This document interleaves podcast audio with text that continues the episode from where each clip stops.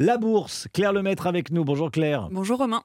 Qu'est-ce que ça donne à Paris? Eh bien, ça monte après la fête, plus 0,5% pour le CAC 40, 7117 points. La réserve fédérale américaine qui calme le jeu, elle a remonté les taux d'un quart de point hier contre un demi-point lors des précédents rendez-vous. Le discours reste ferme.